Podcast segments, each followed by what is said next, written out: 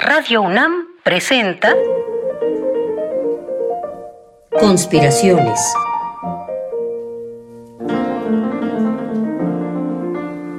Bitácora de un admirador de Balzac. Por Otto Cázares.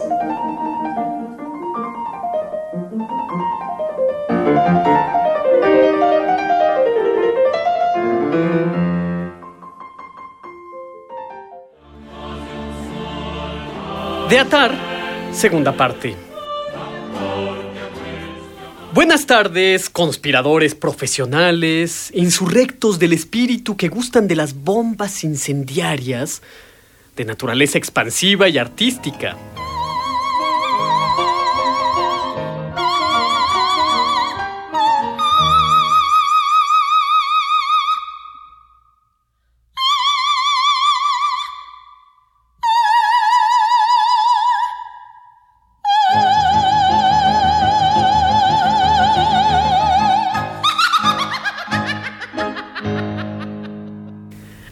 Definición de ópera que a mí me gusta mucho. Es una definición extraída del muy ingenioso Diario del Diablo de Ambrose Bierce. Ópera. Obra que representa la vida en otro mundo, cuyos habitantes no hablan, pero cantan. No se mueven, pero hacen gestos. Y no adoptan posiciones, sino actitudes. Toda actuación es simulación. Y la palabra simulación viene de simia, que significa mono. Pero en la ópera, los actores toman como modelo al simia audiblis o Pithecanthropus stentor, es decir, el mono aullador. Ambrose Bierce, Diccionario del Diablo. He aquí, qué duda cabe, una definición singular para un género artístico singular. ¿Cuántas pasiones adversas o favorables ha suscitado este extraño procedimiento artístico que es la ópera? Un conjunto dramático, poético, musical y visual a un tiempo. ¿Cuántas palabras hostiles le dedicó, por ejemplo, el filósofo de la eterna herida abierta, Arthur Schopenhauer, que no veía en la ópera sino una farragosa espectacularidad que va a paso de tortuga, con una trama insustancial, una nulidad muy ruidosa, un tejido de encaje muy alejada de su planteamiento filosófico de la música como una expresión directa de la voluntad.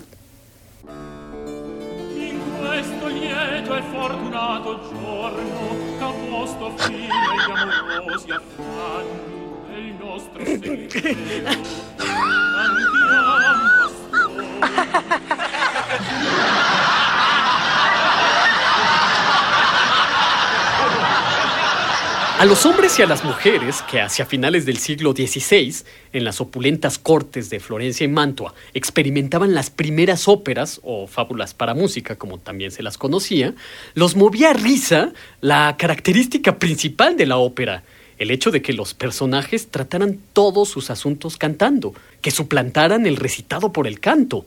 Lo encontraban, supongo yo, estrafalario, anómalo. Pero no es menos estrafalario dibujar, por decir algo. Bien vista toda la cultura tiene una fuerte dosis de extravagancia. Para solventar las burlas, las chanzas, para solventar el pitorreo, que es la forma elegante de decir bullying, los compositores y libretistas recurrieron a una ingeniosa estratagema, dejar al espectador sin aliento. Hacerle olvidar al público lo gracioso del hecho por medio de lo que podríamos llamar shocks musicales. Elevar por encima de todas las cosas la voz del intérprete, elevarla hasta el cielo de ser posible. Estas elevaciones o triunfos de la voz por sobre todos los demás estímulos muy pronto fueron la atracción máxima del espectáculo. Me refiero, naturalmente, al aria, esa elevación de la voz por encima de todas las cosas. Todo mundo ha oído el aria La Donna o ha oído el aria O mio babino caro, pero algunos, no todos, pueden decir de qué ópera proviene. Y es que el aria, precisamente, tiene una cierta independencia, una cierta movilidad citable que se la puede llevar de un contexto a otro. De ahí que en el siglo XVII se hablara de arias de baúl, arias que un divo, por ejemplo, interpretaba primorosamente y que por ese solo hecho interpretaba la mitad de cualquier ópera que le viniera en gana, no importando el tema, ni la trama, ni nada.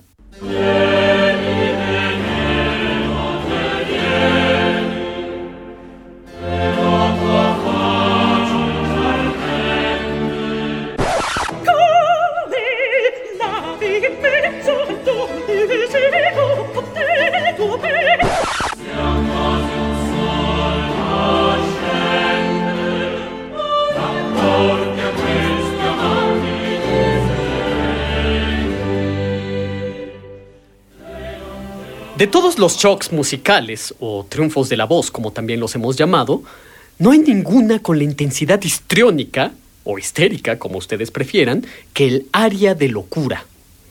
El área de locura intenta definir, por medios estrictamente musicales, espectaculares, el perdido juicio de un personaje.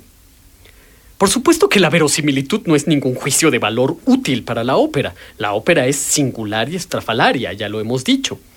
En las áreas de locura, la condición extravagante del canto actuado se vuelve exponencial.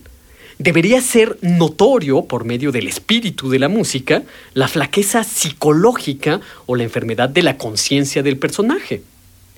Los métodos para conseguirlo no son otros que una fantástica pirotecnia vocal un canto bello y florido que aparece así como así en el centro mismo de una situación límite, un asesinato, un filicidio o algo por el fronterizo estilo. De modo que el área de locura se convierte en la bella expresión de un traumatismo en medio de la trama de una ópera. He elegido tres momentos límite para comentarlos en esta conspiración. En primer lugar, el área Me tradico el alma ingrata es decir, me traicionó esa alma ingrata que canta Doña Elvira en la ópera Don Giovanni de Wolfgang Amadeus Mozart, un área que cualquier diletante de la ópera conocerá y de la cual dirá inmediatamente, pero esa no es un área de locura. Yo creo que sí lo es. Doña Elvira es una amante antigua del truán de Don Giovanni, que la ha abandonado en realidad, todos los personajes que aparecen en la trama de la ópera son los abandonados y los supervivientes de Don Juan. Doña Elvira es la superviviente superlativa, por así decirlo, la superviviente número uno.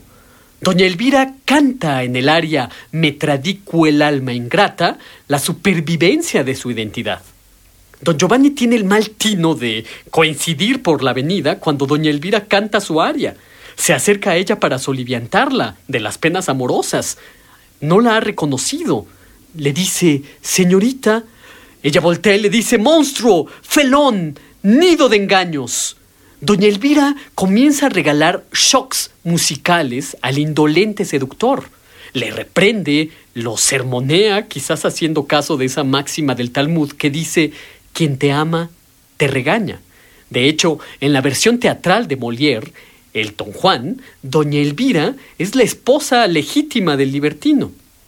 Doña Elvira llega con don Juan momentos antes de la aparición tremebunda de una estatua de piedra. ¿Es doña Elvira la mensajera de la estatua? ¿Es la encargada de llevar mensajes de un mundo a otro, como ha sugerido un importante musicólogo? De ser así, doña Elvira no solo canta su supervivencia identitaria, sino también canta el furor adivinatorio, el furor de los mensajes, la locura mercurial, una especie de manía carismática.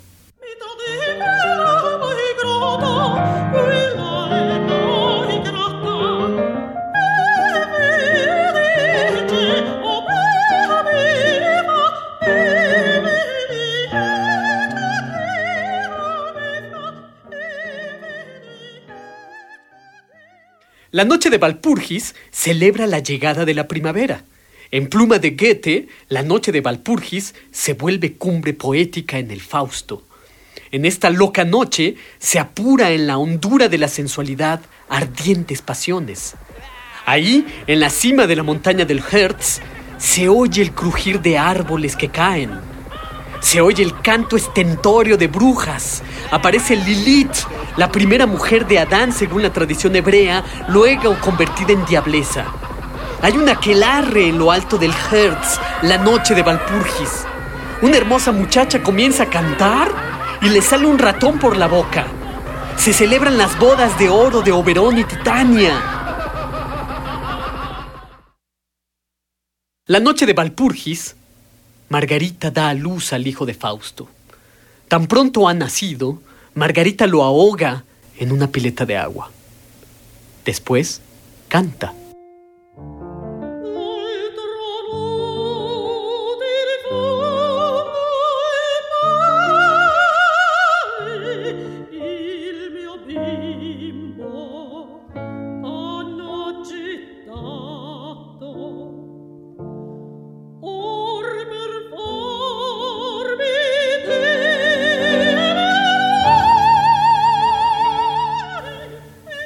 Canta bellamente. Margarita se convirtió en una mena de histérica, infanticida, que canta bellas canciones de cuna y ya no hila en la rueca.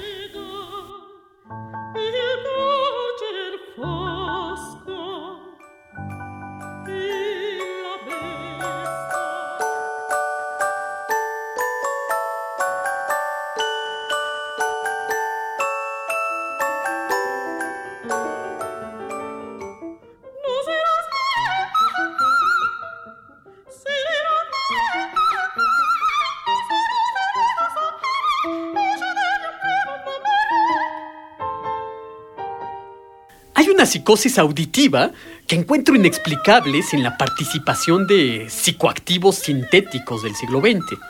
Una cierta locura auditiva inducida que se distingue sustancialmente de las locuras auditivas de, por poner un ejemplo, algunos de los personajes músicos de E.T.A. Hoffman, el caballero Gluck o el compositor Johannes Kreisler. Es el caso de la locura post-psicoanálisis y post-Hoffman de la medium de Menotti.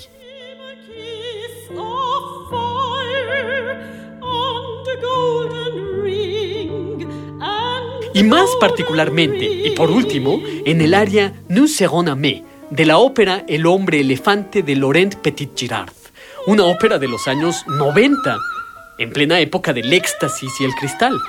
Hay en esta estrambótica y psicótica área algo de la locura inducida, una búsqueda sonora de dar a las notas precisas un estado de borderline.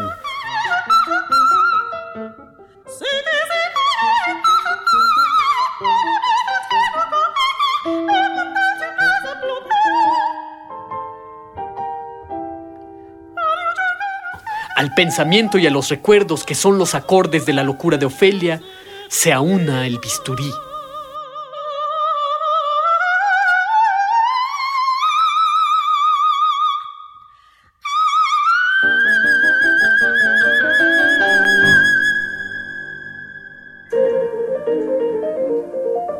Conspiraciones.